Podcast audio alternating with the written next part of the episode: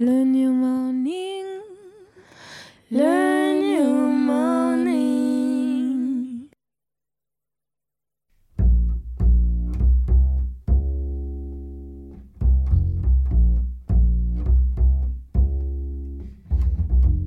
Soundcheck. David Unger.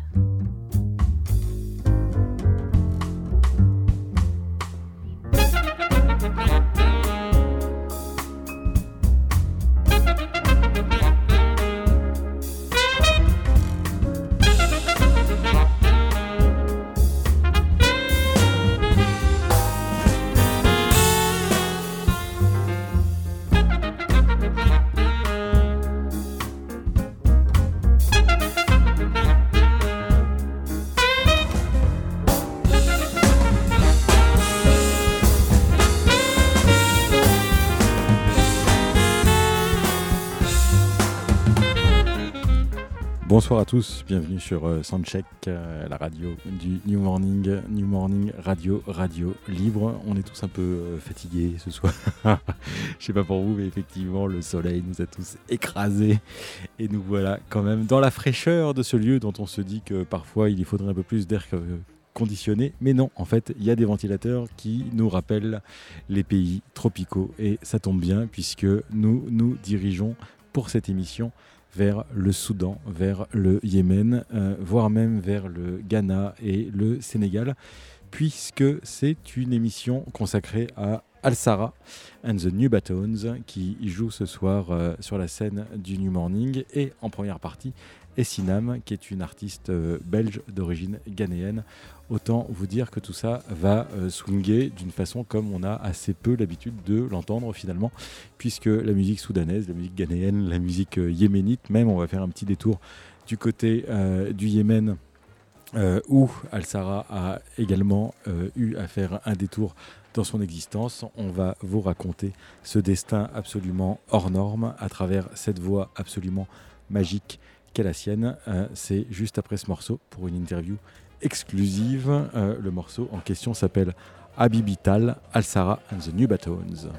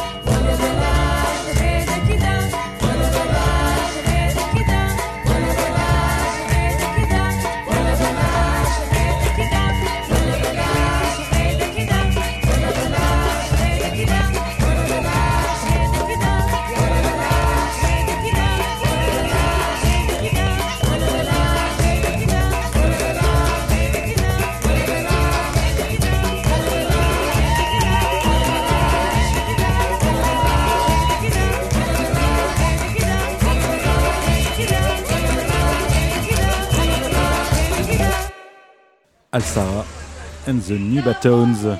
Abibital, derrière, vous entendez la balance de la première partie de notre soirée. Et Sinam, qui est sur ses machines, également sur sa flûte.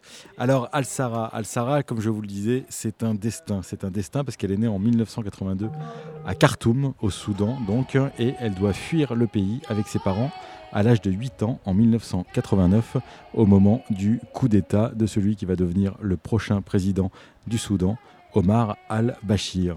Euh, elle et sa famille partent au Yémen, dans la ville de Taez, avant d'avoir euh, à s'enfuir euh, à nouveau à cause de la guerre civile de 1994. Et c'est comme ça que Al-Sara se retrouve à Boston, aux États-Unis, où elle se retrouve à étudier la musique, à trouver un vrai réconfort après cette vie faite d'exil et euh, de violence, euh, dans des enregistrements de musique euh, yéménite qui la poussent à apprendre le piano.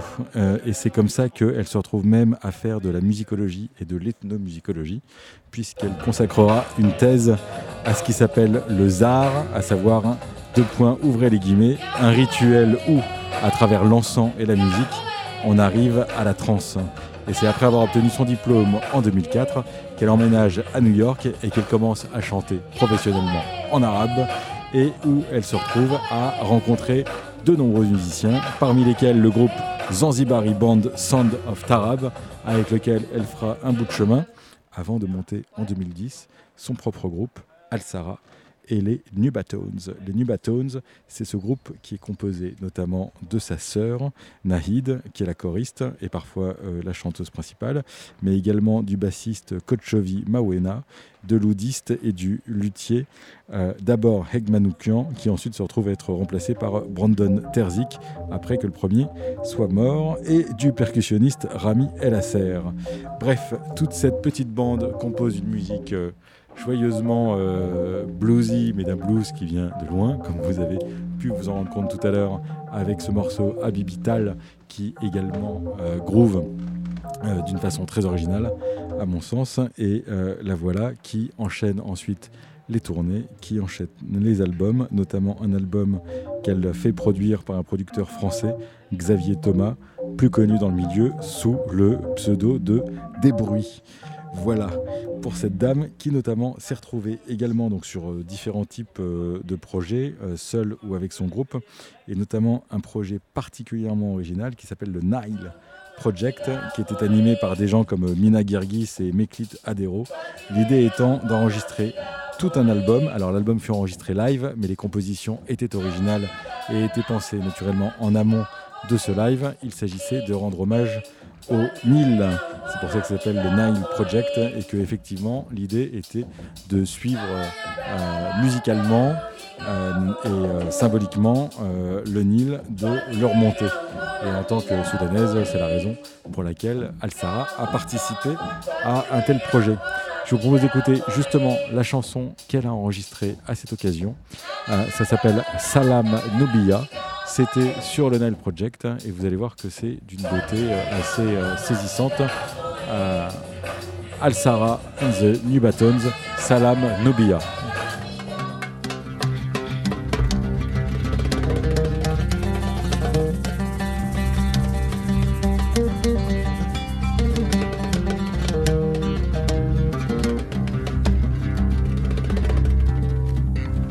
يا يما شفت الحبايب قاموا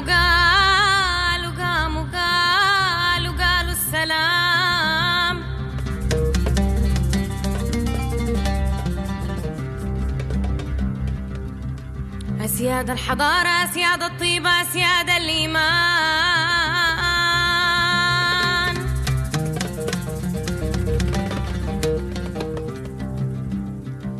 يا يما شفت الحبل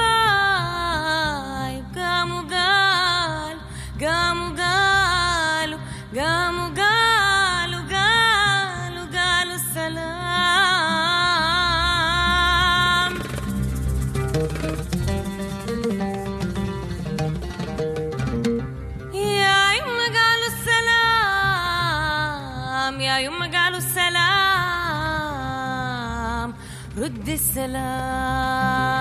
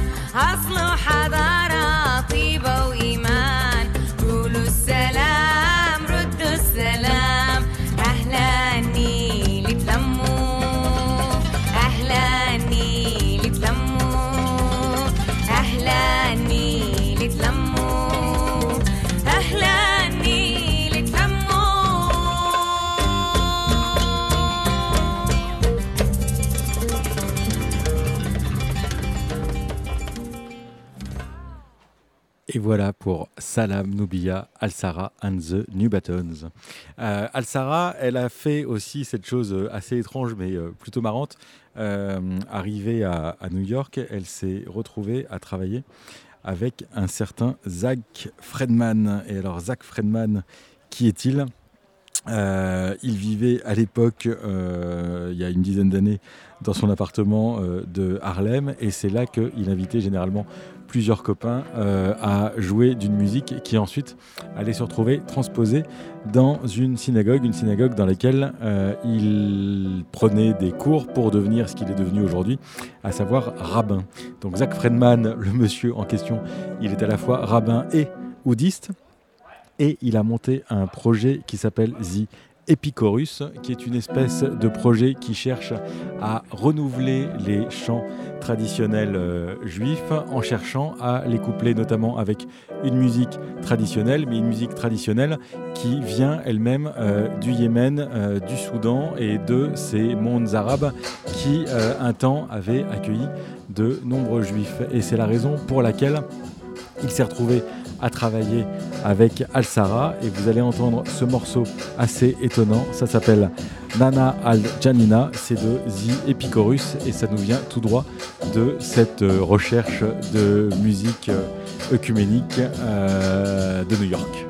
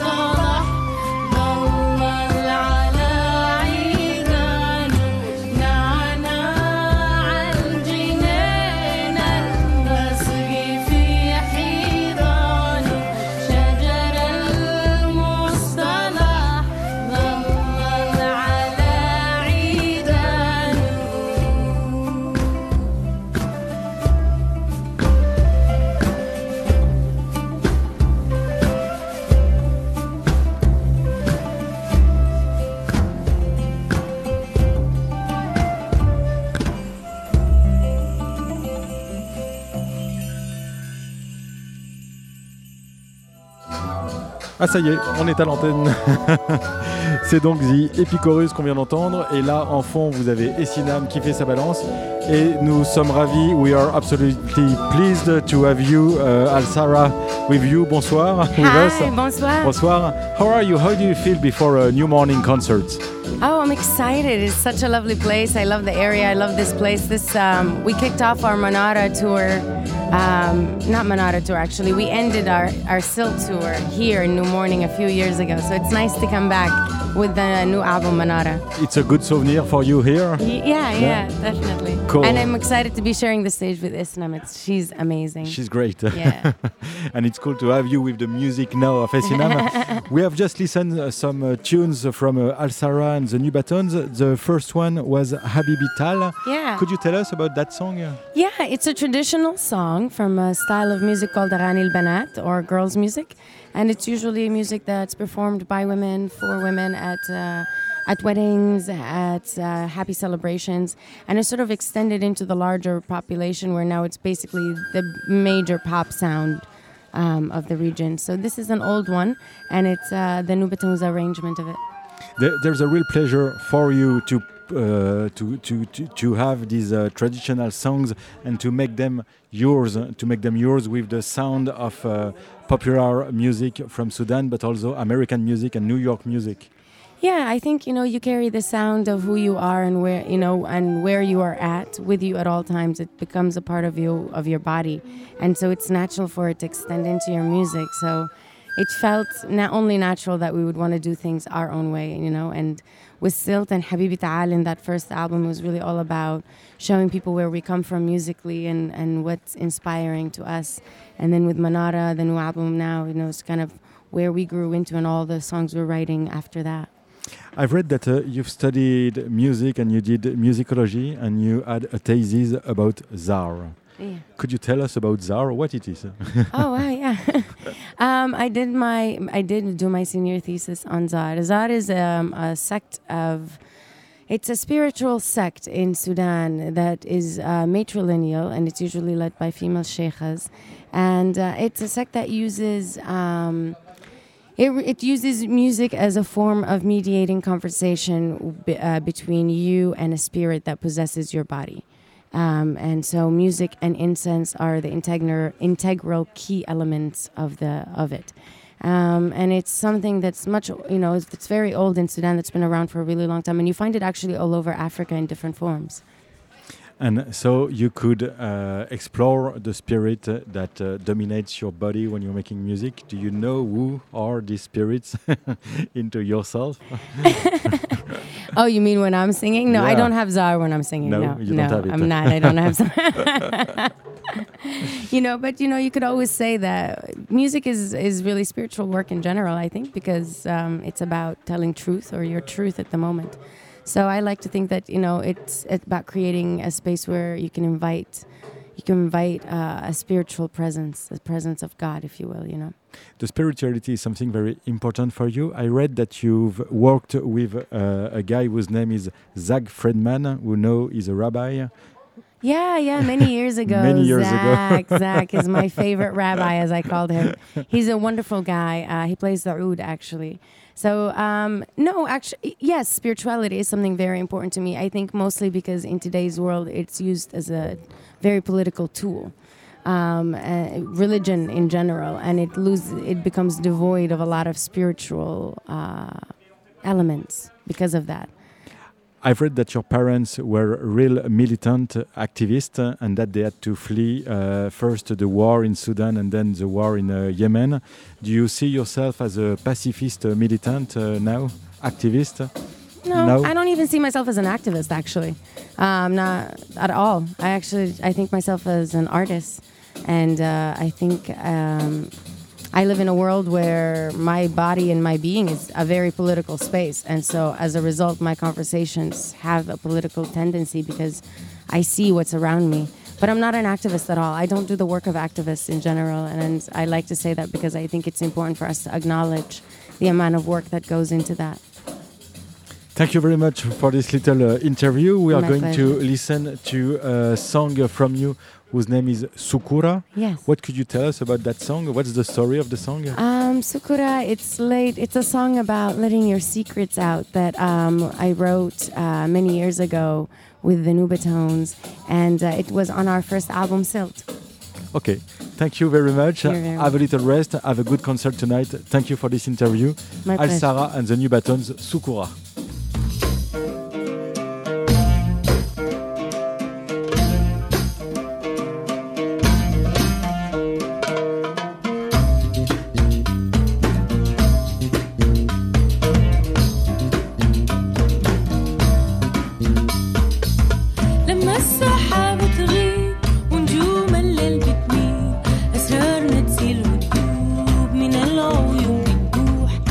coração.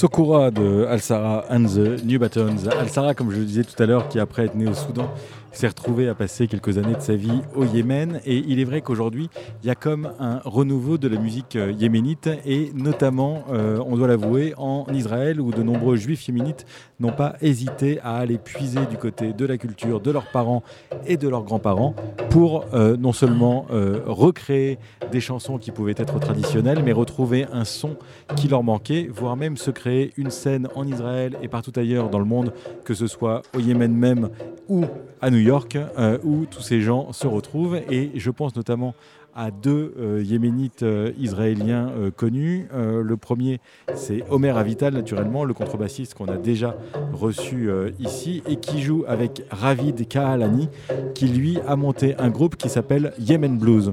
Et le principe de Yemen Blues, c'est de rappeler que les juifs yéménites n'ont jamais cessé en réalité de vivre au Yémen, qu'ils habitaient là-bas depuis beaucoup plus longtemps que l'humanité même ne peut s'en souvenir et que, quoi qu'il en soit, comme il le dit euh, lui-même, un juif yéménite, c'est un juif arabe, et un musulman yéménite, c'est un arabe musulman. Bref, en tant que juif yéménite, lui-même se sent complètement arabe, et il est allé creuser cette musique, la musique des siens des chants traditionnels, des chants juifs euh, de synagogue euh, yéménite, euh, qui naturellement se mêlaient à une musique arabe pour pouvoir créer effectivement un son qui euh, allait voguer euh, autant du côté du jazz, euh, de la funk, de la soul et même de la musique ouest-africaine euh, des griots, de telle façon à pouvoir effectivement euh, se considérer lui-même comme citoyen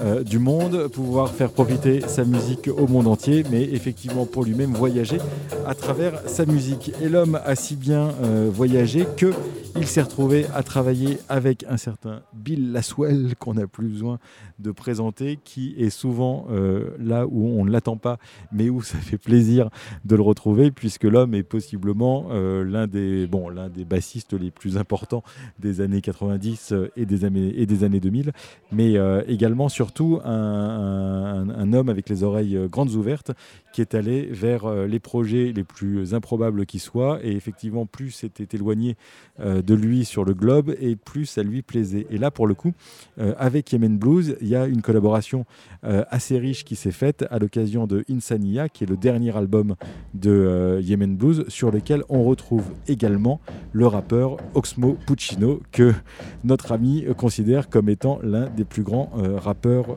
français.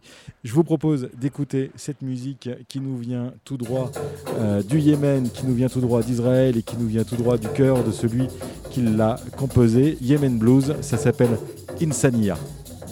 thank you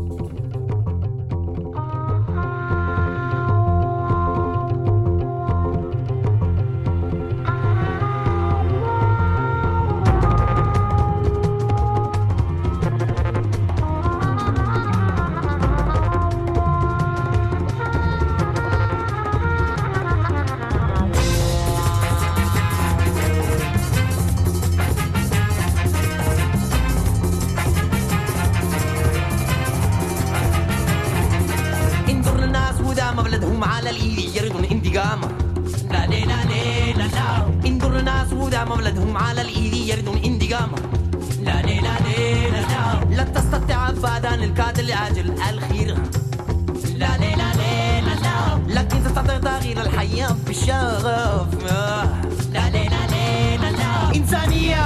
في روح إنسانية.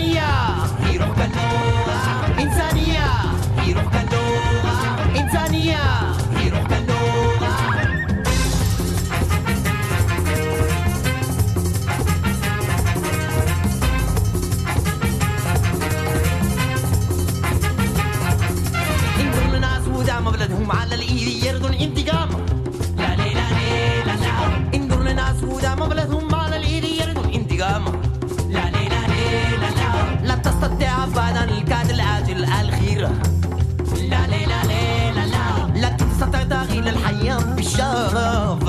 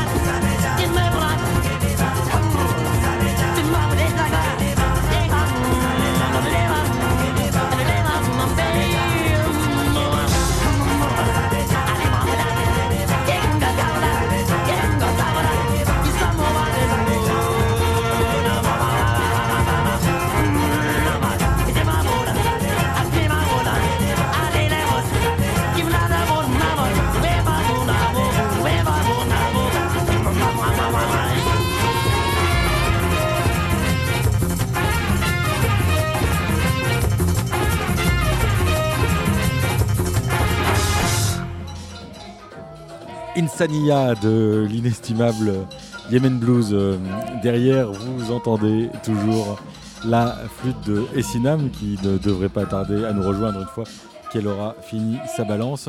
Et puisqu'on est euh, en Israël du côté de la culture euh, juive yéménite, naturellement, s'il y a aujourd'hui un groupe qui en tout cas a réussi à exporter ce, ce son et à devenir même un, hit international, c'est Awa. Awa qui tout simplement en arabe veut dire oui et qui est ce groupe composé euh, de trois sœurs, Ter, Lairon et Tagel euh, qui ont fait ce single imparable qui s'appelle Habib Kalbi. Il faut rappeler que euh, ces trois sœurs, euh, qui sont donc d'origine euh, juive euh, yéménite, ont également une mère qui est moitié ukrainienne et moitié marocaine. Si bien que tout ça crée naturellement un mélange euh, assez fougueux et euh, une histoire qui est particulièrement intense puisque leurs grands-parents se trouvaient à Sanaa au moment où Israël avait décidé de cette opération qui s'appelait le Magic Carpet, qui consistait grosso modo à faire sortir les juifs du Yémen qui se sentaient en danger dans ce pays pour les faire venir en, Israël. Si bien que les sœurs Raïm se sont retrouvées, elles, effectivement, euh, dans cette situation qui consiste à euh, se sentir euh, pleinement juives et pleinement israéliennes tout en allant puiser du côté de leurs origines pour créer une musique euh, particulièrement euh, inspirée, particulièrement efficace. Vous vous souvenez certainement de ce méga tube. Ça s'appelle Habib Galbi et c'est de Hawa.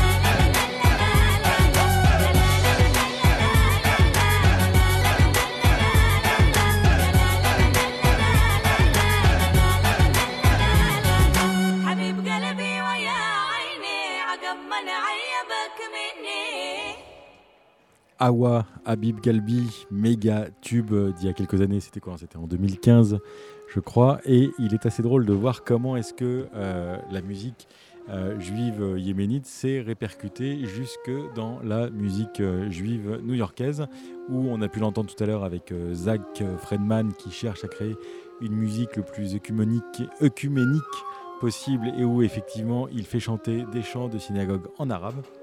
Il y a un autre musicien euh, que j'aime d'autant plus qu'en réalité c'est un ami. Il s'appelle Yoshi Fruchter. Il a été produit avec, euh, par John Zorn sur son label Tzadik pour euh, un groupe qui a fait trois albums qui s'appelle Pitom.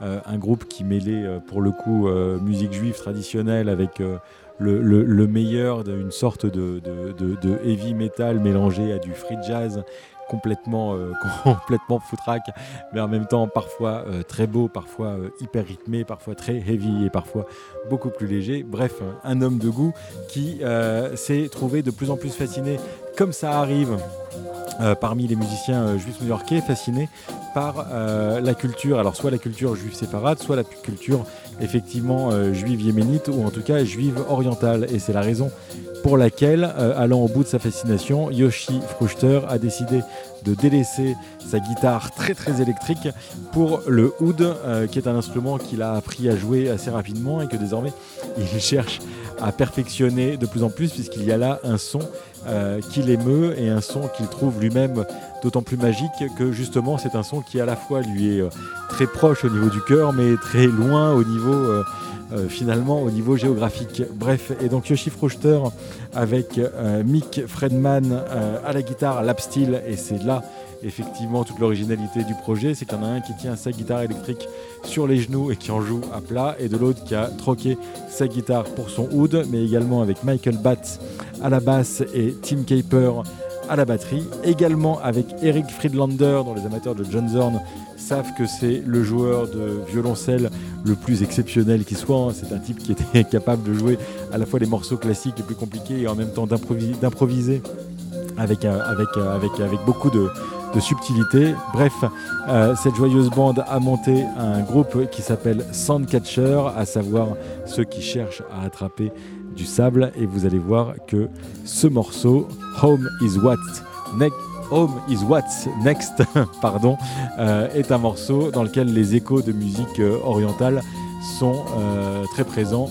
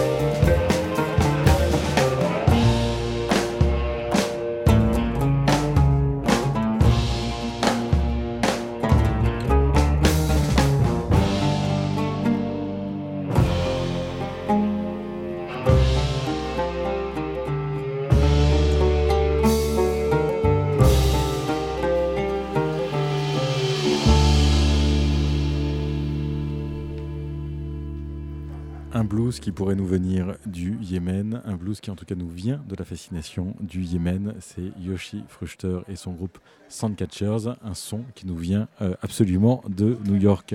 Euh, Essinam vient de finir euh, sa balance, mais il lui reste encore deux trois petits machins à faire, des marques à scotcher sur le sol, euh, bien s'assurer que rien ne bougera parmi tout son petit fatras euh, mêlant euh, à musique euh, électronique et musique euh, acoustique. Et c'est la raison pour laquelle, avant de nous entretenir avec elle, je vous propose d'écouter le seul titre pour l'instant disponible de cette dame qui sort très prochainement un premier EP. Le titre s'appelle Gavoé. C'est de Enissam. Essinam, pardon.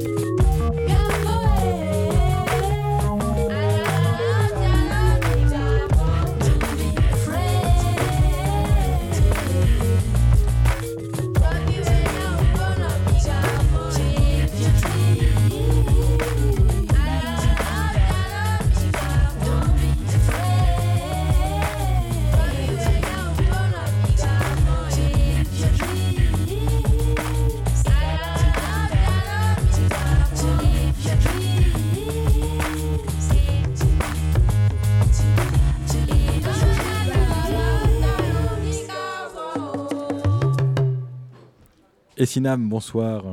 Bonsoir. Merci infiniment de nous accorder ce petit brin, d'in- ce pe- petit brin d'interview après vous avoir écouté euh, faire euh, tout ce, ce, ce soundcheck. Ce morceau Gavoé qu'on vient, qu'on vient d'écouter, c'est quoi Gavoé? Qu'est-ce que ça veut dire? D'où ça vient? Qu'est-ce que ça raconte?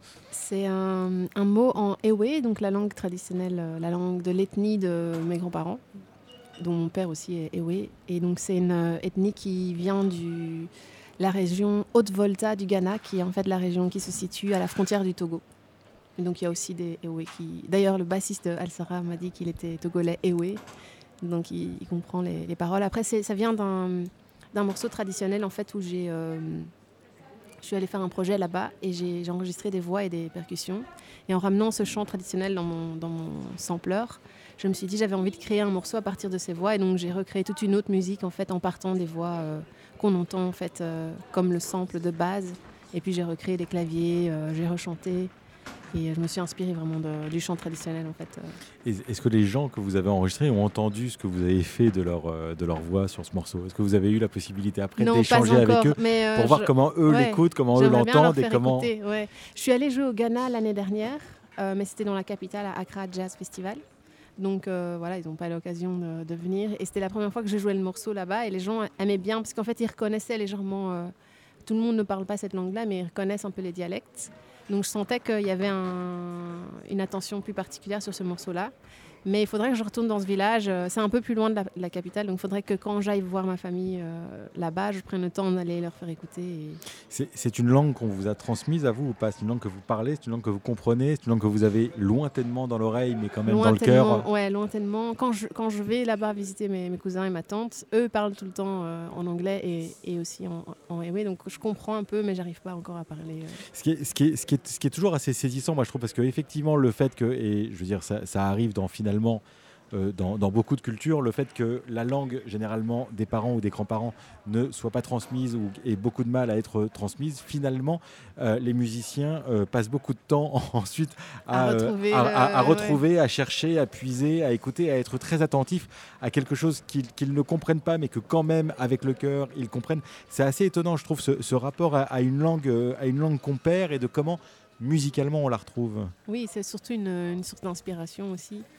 Et donc euh, c'est chouette de, de pouvoir écouter justement des, des chants traditionnels de là-bas, essayer de comprendre, de, vo- de voir d'où vient le, le- le sens de la chanson, etc. Par ailleurs, on en entend là, mais on vous a beaucoup entendu en jouer tout à l'heure. Vous êtes flûtiste. hein? Oui, je suis d'abord flûtiste. vous êtes d'abord flûtiste Ouais. avant, de, avant de faire des boucles, avant de faire des loops, avant de. vous êtes d'abord flûtiste. Euh, comment est-ce qu'on on- on intègre euh, la flûte à ce, à ce genre de musique? C'est quelque chose qui vous est venu naturellement de fait ou euh, Euh, donc en fait, les premiers morceaux que j'ai composés pour mon répertoire solo, c'était à partir vraiment de la flûte, de mélodies. Et puis je suis percussionniste aussi, donc j'ai beaucoup euh, pratiqué le pandero. J'ai voyagé au Brésil aussi. Et donc euh, les premiers morceaux, c'était vraiment pandero, flûte et un petit peu de percussion du Ghana aussi, le tama. Et comment vous êtes venu à l'électro alors? Ben, en fait, petit à petit, en, élargissant mon setup, euh, j'avais envie d'avoir d'autres sonorités et, puis de pouvoir jouer des sets euh, de plus qu'une demi-heure. Et je trouvais que c'était chouette d'avoir une richesse de couleurs différentes. Et donc j'avais un drum pad déjà chez moi aussi euh, et différentes machines qui petit à petit ont, en fait, ont, ont agrandi le, setup. Et, donc c'est beaucoup en expérimentant que je me suis dit, tiens, je vais... J'aime bien le petit micro-corg pour faire des basses, il y a des chouettes sons d'orgue et tout ça. Donc petit à petit, en fait, euh, ça s'est enrichi et c'est devenu un setup vraiment fixe maintenant. Mais il y, y a énormément de- d'exploration Oui, c'est le plaisir, j'imagine, ouais, pour vous, effectivement. le- dans les différentes combinations différentes. Pour... J'aime bien que chaque morceau ait une couleur un peu différente aussi. Donc, euh, J'ai vu que vous aviez travaillé avec euh, quelqu'un euh, d'assez extraordinaire, à mon sens, c'est Ibaku. Oui. Euh, Ibaku, c'est un artiste, euh, on ne le connaît pas toujours, mais c'est un, c'est un, un artiste, euh, je ne sais pas comment le dire, pluri, pluridisciplinaire, pluriforme. C'est quelqu'un qui fait de la chanson, c'est quelqu'un qui fait de l'électro, c'est quelqu'un qui fait de la danse, c'est quelqu'un qui va chercher. enfin bon, c'est quelqu'un d'assez ça, impressionnant. il je- est assez complet. il, est, il est plus que complet. Et puis en plus, il développe un univers qui, qui, qui, qui, qui à la fois est capable d'aller chercher du côté des choses les plus ancestrales qui soient, et en même temps de chercher à les porter vers un, vers, vers- vers- vers un avenir qui ressemble à de la science-fiction. On Ouais. en parle en Afrique. En tout- il est sénégalais, je crois, c'est ça Oui, il est basé à Dakar il est- aussi. voilà, et on, on en parle comme l'un des, des- des fleurons de ce qu'on nomme aujourd'hui euh, à raison et qui est un mouvement qui n'en finit pas de se développer, l'afrofuturisme. C'est visiblement l'un effectivement de, de- de ces maîtres de l'afrofuturisme actuel. Euh, comment vous l'avez rencontré? Comment vous avez travaillé avec un personnage comme ça? Est-ce que c'est il doit être complètement excentrique? Non. Il, est, il est super sympa, il est, il est très doux en fait. C'est une personne est très à l'écoute. Et en fait, euh, on connaissait des gens en commun, on n'avait jamais eu l'occasion de se rencontrer. Et puis finalement, j'ai eu l'occasion de, on me l'a présenté en fait euh, quand il était de passage en, en Belgique, il était en tournée. Donc je suis allée voir un de ses concerts et puis euh, à l'époque je travaillais avec une autre personne qui m'a dit mais tiens tu devrais faire une collaboration avec lui, je vais vous mettre en contact et tout ça. Donc on, on- on s'est rencontrés puis on a assez vite été sur la même longueur d'onde et donc euh, l'idée de la collaboration est assez vite venue entre nous et donc on s'est dit ouais ce serait chouette de, de faire quelque chose ensemble. D'abord on a partagé euh, le plateau d'un concert live où on a fait chacun un set et puis on a créé un peu, euh, on s'est vu deux trois jours dans ma cave et on a, on a travaillé deux trois idées, on a, on a préparé le concert en ayant des morceaux où on s'invitait les uns, enfin lui m'invitait et moi je l'invitais. Et donc plus sous forme d'improvisation mais avec deux trois idées préparées. Et puis après, il a vraiment euh, travaillé sur un de mes morceaux qui a été enregistré pour mon EP qui sort en, septembre. Il s'appelle Electric Lady. Et ce morceau-là, il est déjà euh, sur Spotify, iTunes, tout ça. Et donc là, il a vraiment euh, plus collaboré dans le sens de mettre un peu sa patte sonore, sa petite touche. quand on entend ce morceau, on peut reconnaître qu'il a travaillé avec moi là-dessus. Donc moi, j'ai composé la musique et puis on a rebossé l'arrangement et la couleur du morceau ensemble. Euh, Qu'est-ce que j'ai parlé un petit peu avant d'afrofuturisme C'est quelque chose qui vous parle C'est quelque chose qui euh, c'est comme ça que généralement Ibaku est, euh, présenté aujourd'hui. L'afrofuturisme, c'est un, un courant qui n'a trouvé un nom que 20 ans après avoir été finalement créé sans qu'on ait su très bien qui, quoi, comment et qui aujourd'hui de plus en plus infuse en tout cas certaines cultures euh, africaines ou euh, afro-américaines. C'est d'ailleurs souvent, enfin j'en discutais avec un, un historien de la chose il n'y a pas longtemps qui me disait que tout ça partait du fantasme qu'avaient les afro-américains sur l'Afrique Mhm. et que effectivement, qu'est-ce que, comment est-ce que vous, vous enfin, est-ce que c'est quelque chose qui vous, qui vous importe ou est-ce que vous vous sentez Ouais, je trouve que c'est une, une, euh, une- aussi une source d'inspiration. Et j'aime bien un peu regarder ce que font les gens. Je trouve que Ibaku, justement, il m'a pas mal inspiré dans le sens. lui est basé en Afrique. Il fait une musique. euh, euh, comment dire C'est vraiment une influence entre toute sa culture de rythme sénégalais, sa barre, euh, des percussions et la manière dont il a d'entendre la musique. Et puis il recrée quelque chose de totalement moderne, électronique. Et donc c'est un chouette. euh, Ouais, c'est un chouette mélange, mais vers, quelque chose qui évolue en fait. Je pense que du coup, il, propose une nouvelle musique, une, une musique actuelle, africaine, donc afrofuturisme, mais dans le sens qu'il y a toujours une évolution. Et puis a ce côté. Ouais, il y a un peu ce côté cosmique aussi. Bah oui, c'est ça, en fait, c'est et des on- influences autres que juste la musique. Il y a aussi tout ce qui est artistique, peinture, euh, euh, stylisme. Enfin, c'est- j'ai l'impression que c'est un mouvement, c'est un, c'est un courant, c'est, c'est, c'est plus que juste la musique aussi. C'est Oui, ça, bien sûr. c'est le visuel. euh, C'est très important. c'est vraiment tout un, oui, tout un courant.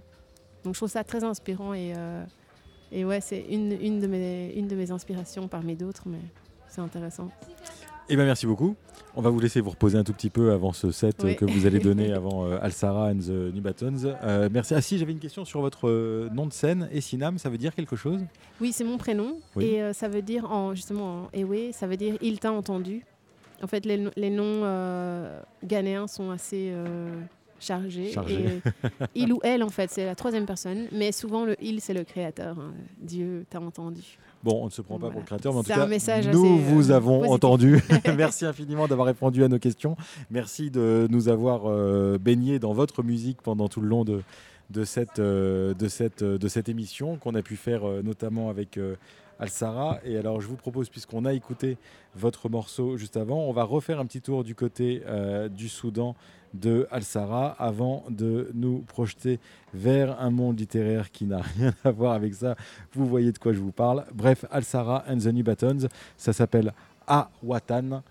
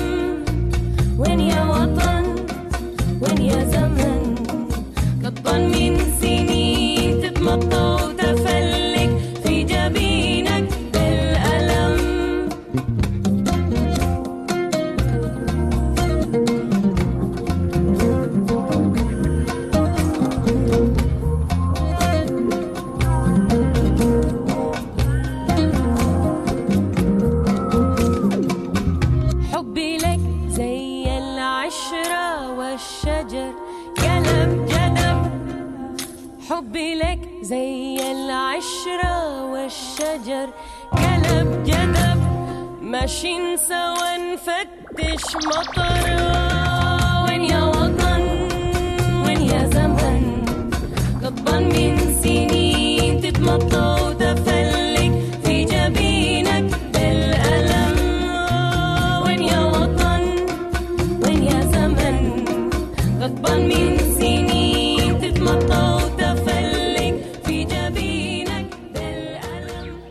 Al-Sara and the New Batons, euh, merci à tous d'avoir participé à cette émission, à Bruno Larzilière qui l'a réalisé, à Al-Sara et à Essinam pour leurs interviews, et, à Sam Cambio qui est là, puisque l'émission n'est pas tout à fait finie. Sam, Sam Cambio, notre ami le baladin, qui nous revient pour une nouvelle chronique. Je suis un enfant nègre et je suis noir provençal.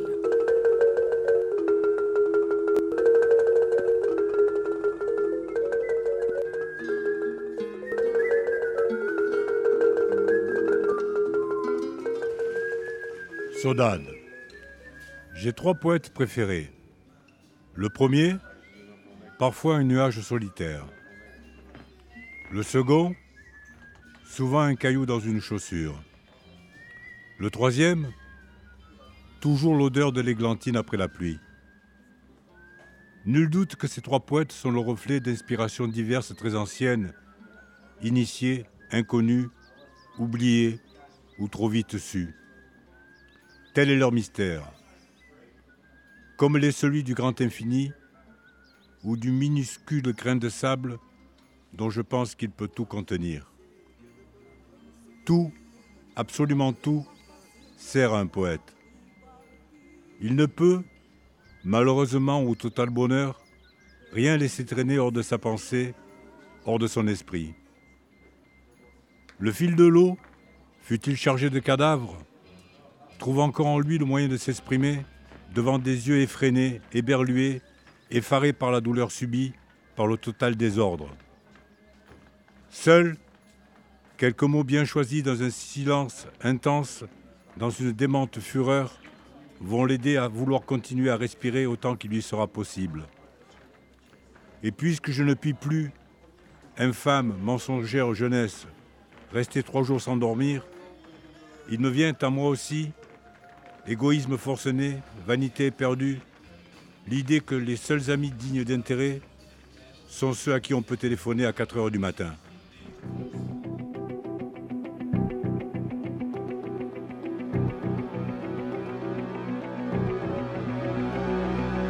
Je n'ai pas une minute à perdre, j'écris. Il est 5 heures et je précède la nuit. Mon feutre noir sur le papier Pendant que ma lucidité me quitte. J'ai écrit ce que j'ai vu, diagramme des détresses, le collier, la laisse. Je ne supporte plus. Vinyle de la rue, fantôme de la vitesse, tous ceux que je blesse, je ne m'en souviens plus. J'ai atteint la date limite suicide idéal, la date que j'avais inscrite à 15 ans dans mon journal. Je croyais, la vie passe vite, je croyais, je ne crois plus en rien.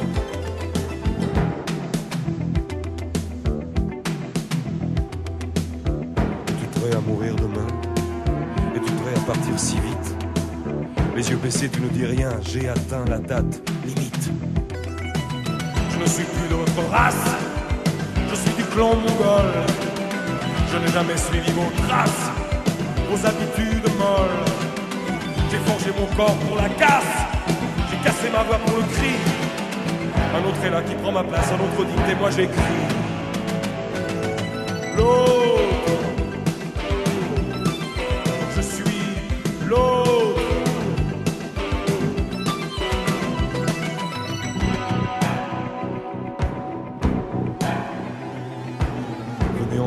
Fissure, le cri de la sensibilité pure, celui qui se dédouble et qui s'affronte la nuit, celui du sang et de la honte, folie, folie que j'ai vue à l'angle des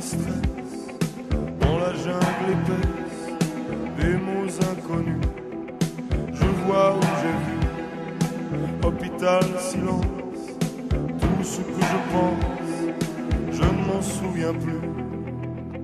J'ai dépassé la limite du scénar original. Rien à voir avec le mythe étalé dans le journal. Tu croyais? La vie passe vite. Tu croyais? Tu ne crois plus en rien.